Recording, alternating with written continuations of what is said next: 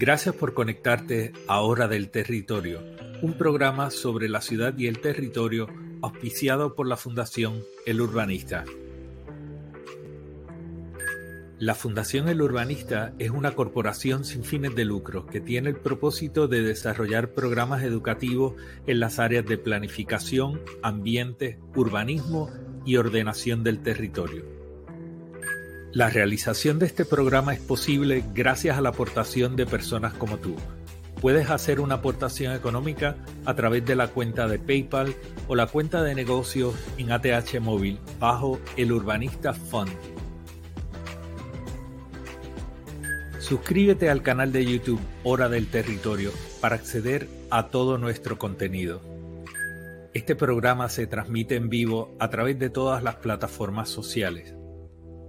También se transmite en diferido por Instagram y en formato de podcast a través de Spotify, Anchor, Apple Podcasts, Google Podcasts, Overcast, Amazon Music, Castbox, Pocket Casto, Radio Public y Stitcher. Recuerda darle me gusta, comenta y comparte para que otros puedan acceder al contenido.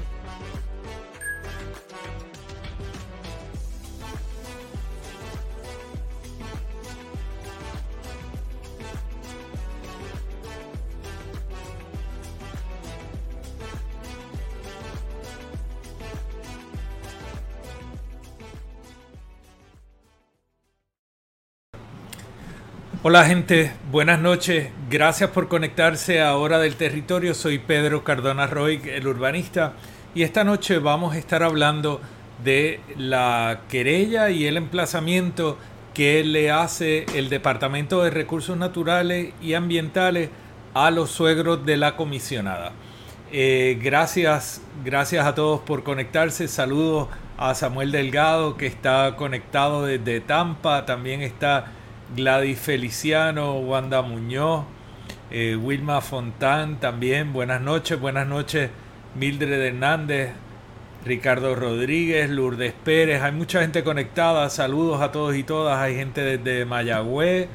Hay personas desde eh, Nueva York, Pensilvania. Tenemos aquí, eh, tenemos también a María Rivera que quiere buenas noticias. María, todo depende de lo que usted considere una buena noticia y, y de qué área, eh, de, qué lado de la línea usted está. Eh, pues es posible que esta noche salga muy contenta o muy preocupada. Pero yo creo que lo que es importante en la noche de hoy, primero que todo, es hacer un reconocimiento a un trabajo hecho por el Departamento de Recursos Naturales y Ambientales. Eh, le pedía la comisionada eh, Jennifer González de Vargas Llabona a la secretaria Anaís Rodríguez Vega que cumpliera con su responsabilidad, que hiciera su trabajo. Y yo creo que hoy va a quedar demostrado que la secretaria Anaís Rodríguez Vega eh, tomó en consideración la, necesidad de hacer el trabajo que le corresponde a un secretario. No sé si estaba haciendo el trabajo para contestarle a la comisionada, más bien me parece que la secretaria ha entendido lo que el país espera de una persona que ocupa una posición como la que ella ocupa. Y desde esa perspectiva, hoy todos y todas vamos a ver qué fue lo que dijo el Departamento de Recursos Naturales cuando eh, vio la situación que se había dado en el área de la parguera. Eh, aquí hay, bueno, tenemos más gente todavía eh, comentando. Les agradezco los comentarios. Saben que pueden enviar comentarios a través de todas las plataformas que están operando en vivo, principalmente las plataformas de Facebook Estamos saliendo en diferido a través de em, las cuentas de Instagram y también a través de YouTube. Lo van a poder ver en un rato a través de esas plataformas si usted prefiere conectarse por allá. Saludo, hay personas, Matilde Jackson que está conectada desde Auckland, eh, Nueva Zelanda.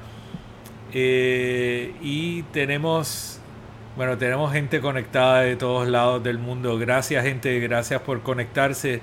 Eh, ustedes posiblemente en el feed están viendo las personas que están conectadas dentro de la plataforma en la que ustedes están conectados, pero acá estamos viendo toda una serie de, o todas las plataformas que están conectadas. gracias Gracias a todos y todas. Bueno, mucha gente ha preguntado, ¿verdad? Eh, ¿Qué pasa con otros casos, verdad? Este, ¿Qué pasa con las otras casetas? Eh, y, y vuelvo a enfatizar lo mismo. Todas las casetas que están en el área de la Reserva Natural de la Parguera están en igualdad de condición de incumplimiento e ilegalidad. De eso no debe quedar duda. Lo otro que no puede tener nadie duda es que aquí no hay propiedad privada. Y vamos a ver cuáles son los fundamentos que utiliza el Departamento de Recursos Naturales en su querella y emplazamiento a los suegros de Jennifer González para que ustedes puedan entender. Posiblemente antes de que termine el programa o si no eh, en el futuro próximo porque tenemos unos adelantos de que hay otras querellas y estas querellas no son de gente del Partido Nuevo Progresista, de la más alta esfera del Partido Nuevo Progresista, como es el caso de la comisionada Jennifer González. Son personas de la más alta esfera del Partido Popular Democrático que también le han hecho unos señalamientos y también tienen unas querellas porque construyeron muelles cuando no lo podían hacer, porque reconstruyeron muelles cuando no lo podían hacer, porque han estado ocupando lo que son los bienes de dominio público y han hecho ampliaciones a estructuras. Y estas personas no solamente están vinculadas algunas al Partido Popular Democrático, sino también están vinculadas a lo que son centros educativos eh, de educación superior y pues también se van a hacer los señalamientos. Pero en este momento no estoy en posición de poder compartir esas querellas, pero tan pronto estemos en posición, tan, pronto las tengamos y estén analizadas, las vamos a compartir con ustedes. Actualmente hay gente que está analizando esa información. Así que estén muy pendientes y tan pronto la tengamos lista, la vamos a compartir con todo el mundo. Y ahora vamos a pasar a lo que es la, la notificación de querella que yo compartí a través de las plataformas de El Urbanista para que ustedes la pudieran ver. Eh, Miren, sí, sí hay, hay, hay cosas en Cabo Rojo, ¿verdad?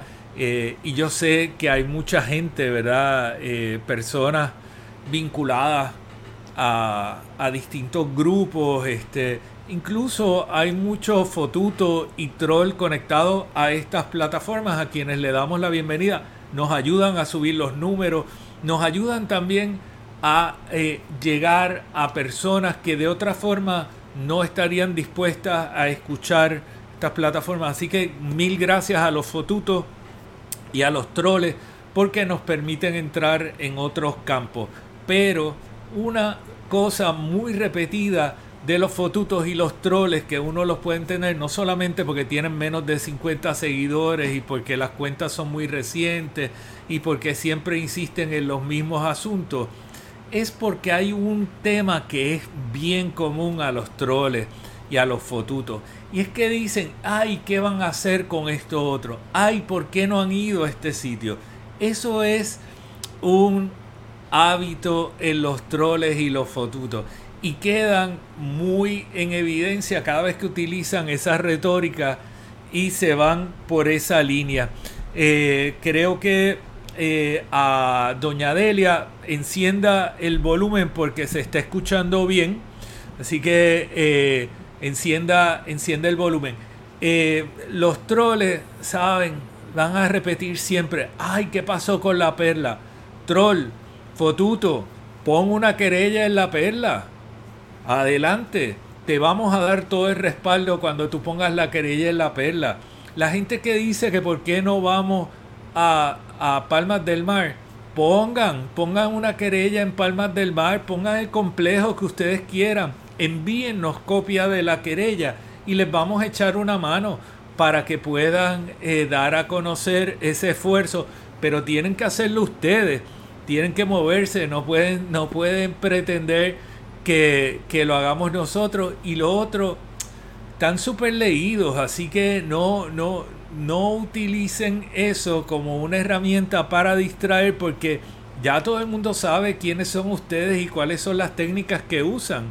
Así que pónganse para su número, pónganse a trabajar. Si entienden que hay que fiscalizar un lugar, presenten una querella, ya le hemos dado ejemplo. Muévanse, háganlo, que eso siempre va a ayudar al país si es que tiene mérito.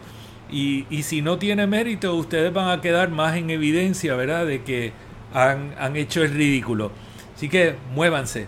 En el caso que nos compete a nosotros, la querella contra el señor José Vargas Cortés y su esposa Irma Yabona Rivera, suegros de la comisionada Jennifer González y también eh, padres de Jovín, el marido de la comisionada Jovín Vargas Yabona. Esto se presenta el día primero de agosto. Hoy fue que tuvimos conocimiento de ella nueve días más tarde. Fíjense una cosa, y aquí vamos a ir a través de, varios asuntos. Se les llama a una vista administrativa, va a haber una conferencia de partes el día 22 de agosto, pero hay una vista administrativa el 12 de septiembre a las 10 de la mañana en la sala 9 del piso 9 del edificio del Departamento de Recursos Naturales en Río Piedra. Y toda persona que quiera llegar allí, posiblemente no le van a dejar entrar, pero por lo menos puede estar en los alrededores de este, de este lugar para que ustedes puedan eh, presentar su opinión o su posición frente a las eh, personas que han sido acusadas a través de esta querella. Esta vista es de naturaleza cuasi judicial, así que se va a comportar como una vista del tribunal, donde se presentan testigos, se presenta evidencia, los abogados son los que llevan el control de la vista y pues se, se tiene que cumplir con un protocolo de reglas de evidencia, presentando los datos en un formato específico. Así que a la gente le gusta que yo hable de los fotutos. A los fotutos les gusta que yo hable de ellos. A mí me gusta que hayan fotutos. Es porque, como les digo, nos ayudan muchísimo a difundir la información. Aquí está el formato básico de lo que es la querella. Quiénes son las personas, ¿verdad? Los querellados. Eh, y un poco quiénes son los, los funcionarios del Departamento de Recursos Naturales que han estado viendo esto. Ahora nos vamos a enfatizar en el contenido de la querella. Y ahí está el número, es la querella 23-200-ZMT. ¿Qué dice eso de ZMT que lo hemos visto en otros lados? Importante, es la zona marítimo terrestre. Eh, por lo tanto, aquí hay un asunto que compete a la zona marítimo terrestre o que envuelve la zona marítimo terrestre. Y dice que es sobre la violación a la ley 23 del 20 de junio de 1972, el artículo 5H y su reglamento 4860, el artículo 1.4 y el artículo 4.1, 4.2 y 4.3 la ley 241 del 15 de agosto de 1999 y su reglamento 65 6765. La primera es la ley del Departamento de Recursos Naturales, la que la crea, y el reglamento 4860 es un reglamento operacional del departamento. La otra es la ley de agua limpia, y eso lo vamos a ver un poquito más adelante. ¿Cuáles fueron las cosas que identificaron ¿Y cómo fue que se dieron las secuencias? La primera vez que se toma conocimiento de lo que está sucediendo, dicen que es cercano al día 9 de mayo del 2023, que se recibió una querella en el cuerpo de vigilante y que informaba que en la calle 7 de La Parguera, cerca del Club Náutico, se estaban llevando a cabo unos, unos depósitos de relleno, corte de mangle y construcción de casas sin los debidos permisos del Departamento de Recursos Naturales. Y ojo, súper importante, vamos a ver a un cuerpo de vigilantes haciendo el trabajo que les corresponde hacer, con el rigor que les corresponde hacer, y hay que reconocerlo. Aquí también luego dicen que a partir del día 9 ellos continúan yendo al lugar y que el día 27 de mayo eh, dan seguimiento a la querella haciendo un patrullaje preventivo. El 30 de mayo, tres días más tarde, personal del cuerpo de vigilantes van a, solicitar un, su pena en, la, Luma para conocer quién es el dueño de eh, ese contador eh, o a nombre de quién aparece el contador J793830 frente a la residencia número 30 en la finca o en, en la, la, residencia número 30 que es la estructura 48 de acuerdo al inventario de estructura fija en la Reserva Natural de la Parguera, ese inventario de 2013 que nosotros compartimos en El Urbanista luego de que eh, la periodista Sandra Rodríguez Coto lo hiciera público. El día 2 de junio del año 2023, personal del cuerpo de vigilante le dio seguimiento a la querella, hizo patrullaje preventivo, no encontraron a nadie trabajando. Este patrullaje se hace siempre de día las construcciones se hacían todas de noche. El día 7 de junio, el cuerpo de vigilantes de nuevo regresa a realizar una evaluación técnica por la parte del, del agua, viendo la casa, pero no pudieron observar claramente el área reportada. Luego, ellos entraron al área y se dan cuenta de que hay unos tablones de 45 pies que hay eh, que se han hincado 30 pilotes que se pusieron unas camisillas de PVC, se rellenaron de hormigón y eh, se han cortado mangles rojos y mangles negros. Esto todo lo describe esta querella del Departamento de Recursos Naturales del día primero de agosto. Todo esto lo declaran de que esas podas y esos cortes han sido indebidos y que las raíces superficiales y ramas primarias han sido cortadas, cosa que no se puede hacer y cualquier manejo de un mangle tiene que ser autorizado por el Departamento de Recursos Naturales. Eh, los días 10 y 12 de junio, personal del Cuerpo de Vigilantes dio seguimiento a la querella mediante patrullaje preventivo.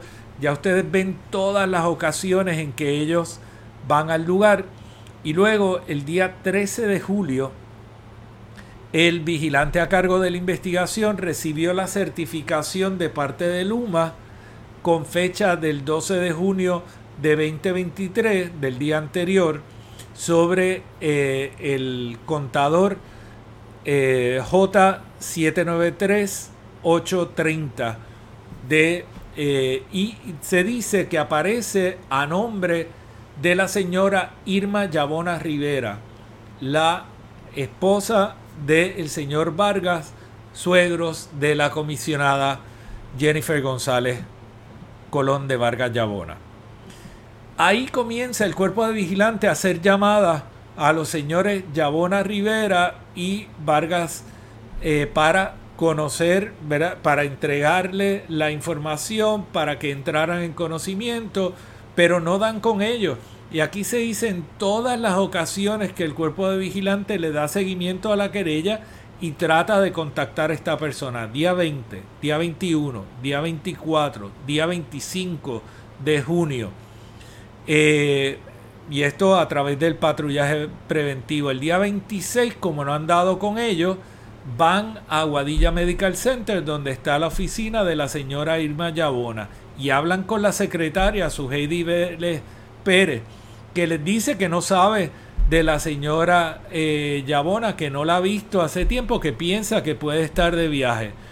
Y le dan una citación para el día 30 de junio a las 12, a la cual no compareció la señora Yabona Rivera. Fíjense ustedes que aquí hay un patrón, o puede uno pensar que de lo que surge de esta querella hay una intención de evitar recibir la querella y entrar en conocimiento. Y esto, como pasó en Sol y Playa, no fue casualidad. En el caso de Sol y Playa, fue intencional el evadir, el recibir los emplazamientos para intentar dilatar. Y ahora sabemos que esto le cuesta un millón de dólares al condominio Sol y Playa.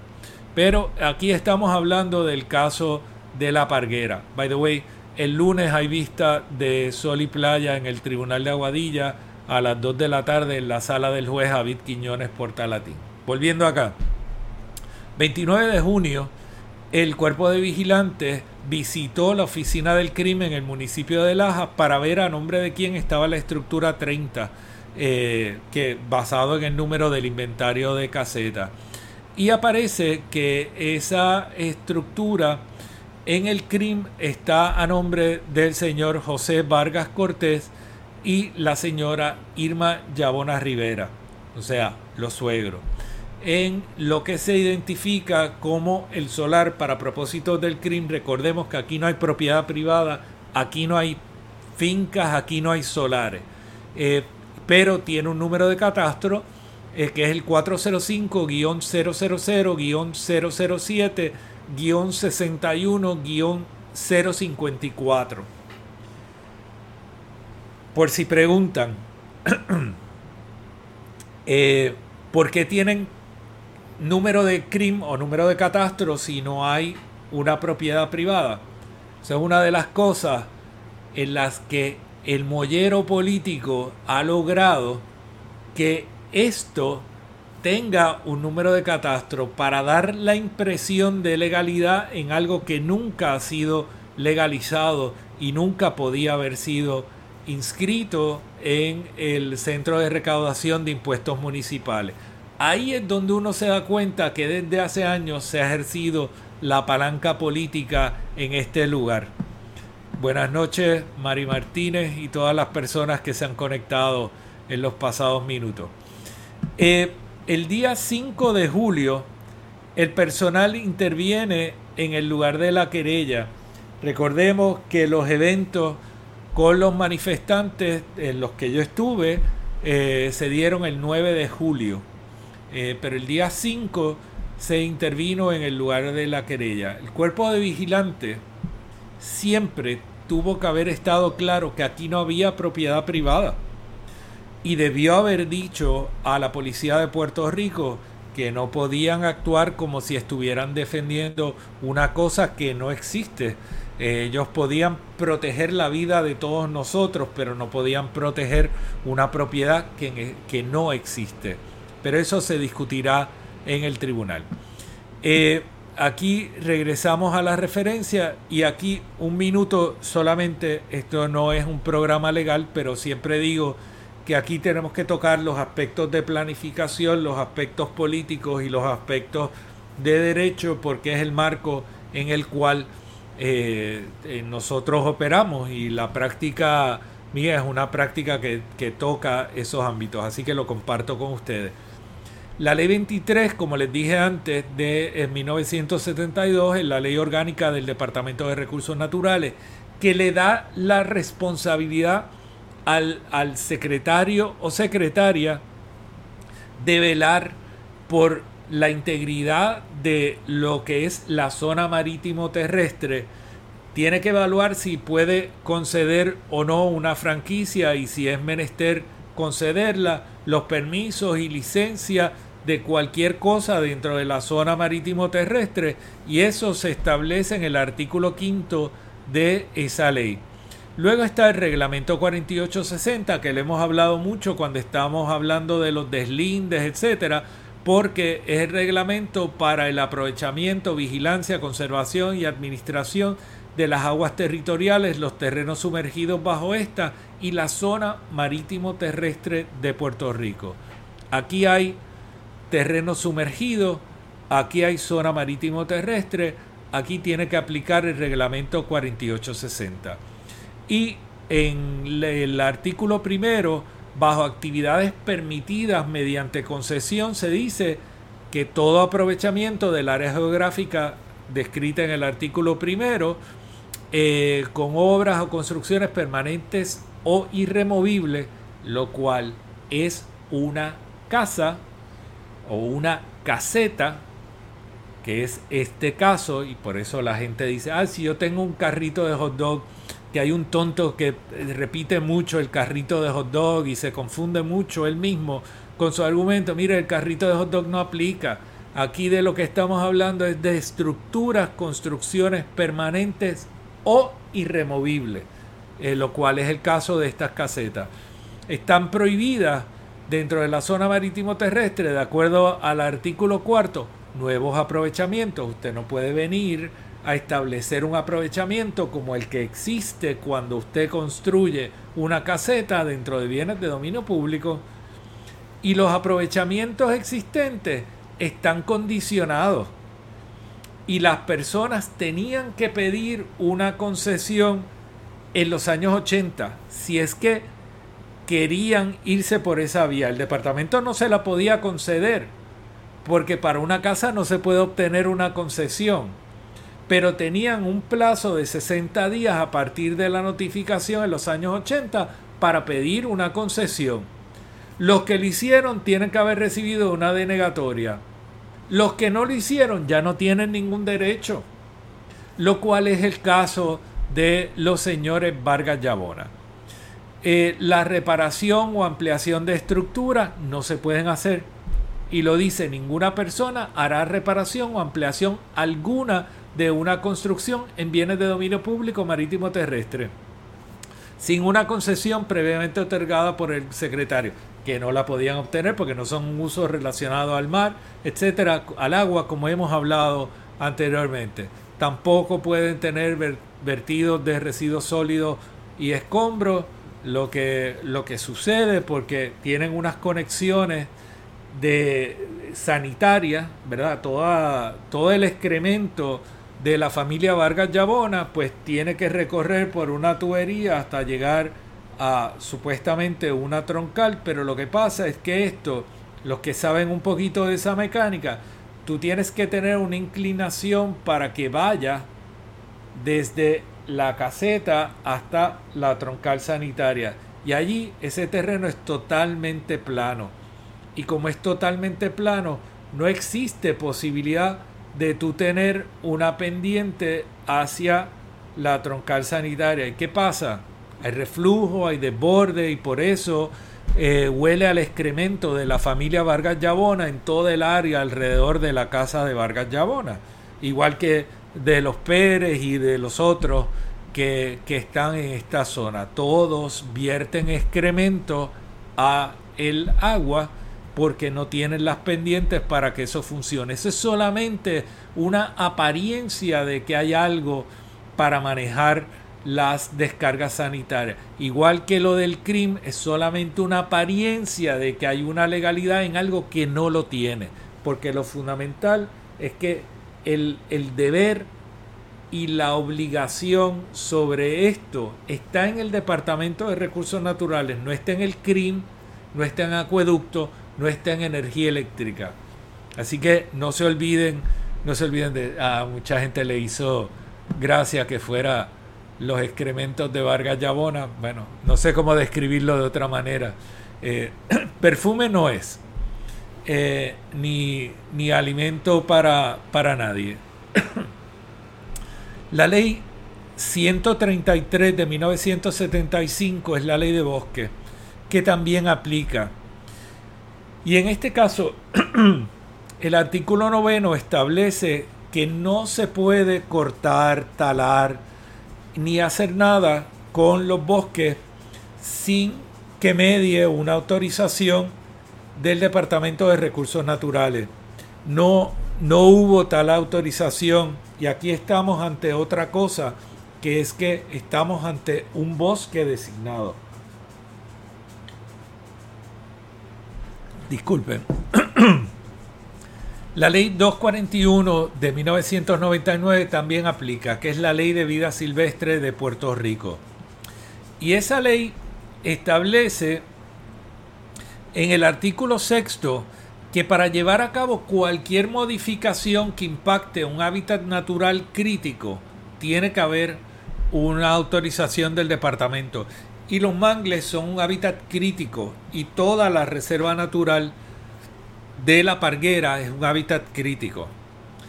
Por lo tanto, esto no se podía hacer. Y aquí pues la designación del bosque de, de Boquerón también entra en función. He ido rápido, pero todo esto está compartido. En el caso de, de estos asuntos particulares, ellos conllevan la aplicación de multas administrativas. Eh, 5.000 por las violaciones al reglamento 4860 eh, en cuanto a lo que respecta al artículo 4.1. Al 4.4 son 5 mil dólares también. En relación al artículo octavo de la ley 133 del 75 eh, son 10 mil dólares y eh, una multa de hasta eh, 5 mil dólares por la violación a la ley 241 y su reglamento. Tienen la obligación de restaurar el área impactada, pero miren el inciso F, que tienen la obligación de la remoción total de la estructura. Todas, todas y todas. Y eh, también la obligación de la restauración a su estado natural a satisfacción del Departamento de Recursos Naturales y Ambientales. Y lo próximo que tiene esto es un apercibimiento o una serie de advertencias que le hacen de lo que son los derechos que le cobijan y las obligaciones que tienen eh, ellos y cualquier otra persona. A dónde deben dirigir cualquier escrito, eh, dónde tienen que, que ir a la vista, todo ese tipo de cosas está. Y esto finalmente lo firman el día 31 de julio la licenciada Mildred Sotomayor Bourbon y el licenciado Rafael González Ramos de la eh, que son representantes del interés público en la Oficina de Asuntos Legales.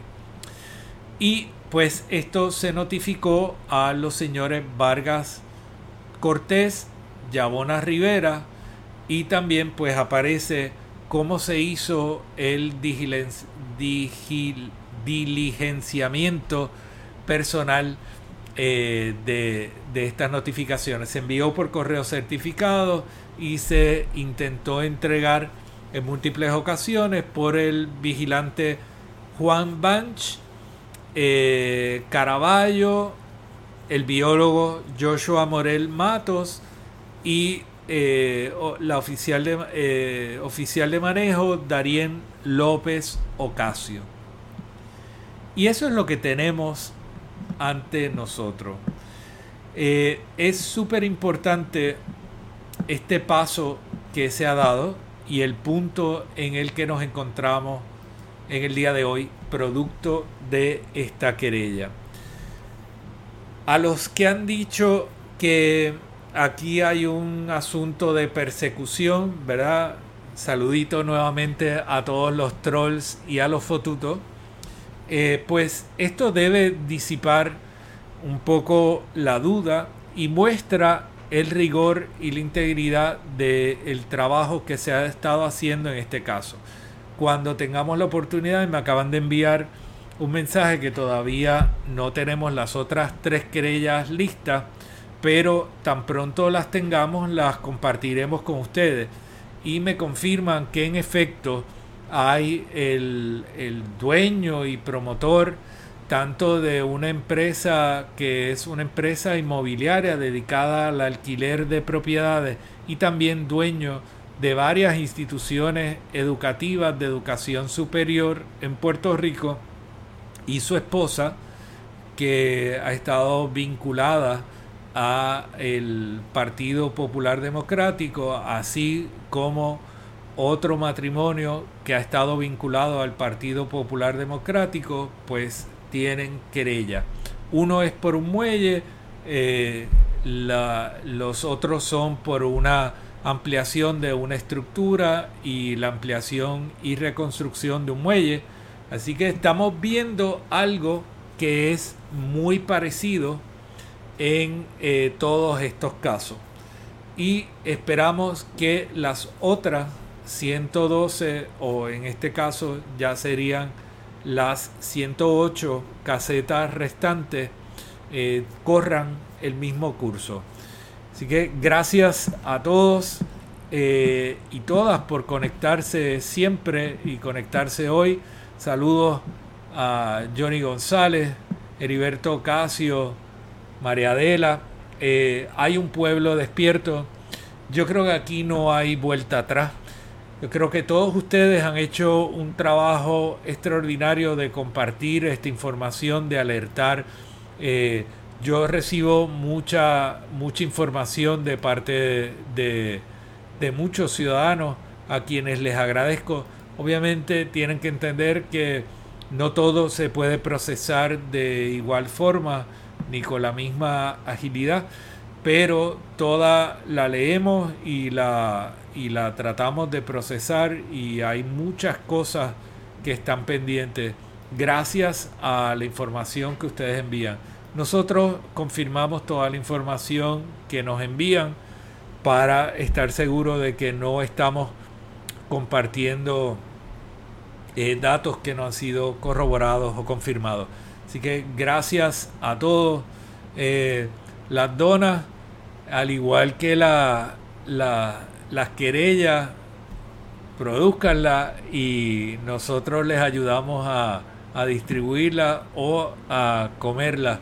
Eh, saludos a Joseche eh, y a todas las personas que se conectaron en la noche de hoy. Me despido por acá. Lunes, 2 de la tarde, la vista de Sol y Playa, Tribunal de Aguadilla, la sala del juez Avid Quiñones Portalatín. No me acuerdo exactamente el número de sala, pero lo compartiremos en los próximos días. 2 de la tarde, Tribunal de Aguadilla. El jueves se, ven la, se ve la vista contra los manifestantes que fueron eh, acusados en el área de la Parguera, donde se ha hablado de un alegado daño a propiedad privada, pero les reitero que allí no hay propiedad privada, allí hay cosas que están construidas por invasores dentro de bienes de dominio público. Y eso es un asunto que va a tener que atender la juez el día de, de, la vista y solicitar que se presente evidencia de título eh, o de alquiler eh, de esta estructura a un titular bona fide. Eh, por lo tanto, debemos estar muy pendientes a esto. Esa vista de Mayagüez me parece que es, déjenme verificar para darles el dato correcto de la hora, es en el Tribunal de Mayagüez, claramente, y es a las 3 y 30 de la tarde, el próximo jueves 17, lunes 14, Aguadilla, jueves 17, Mayagüez. Me despido por acá, les agradezco como siempre que se hayan conectado, por favor compartan para que otras personas puedan acceder al contenido. Y gracias a todos los que han aportado a través de la Fundación El Urbanista. Y busquen las, eh, las gorras que están en la tienda de Etsy. Estamos recibiendo unas, eh, un cargamento de gorras en estos días que las deben estar terminando, así que les dejo saber tan pronto las tengamos. Me despido, que tengan todos y todas buenas noches. Recuerda darle me gusta, comenta y comparte para que otros puedan acceder al contenido. Suscríbete al canal de YouTube Hora del Territorio para acceder a todo nuestro contenido. La realización de este programa es posible gracias a la aportación de personas como tú. Puedes hacer una aportación económica a través de la cuenta de PayPal o la cuenta de negocios en ATH Móvil bajo el Urbanista Fund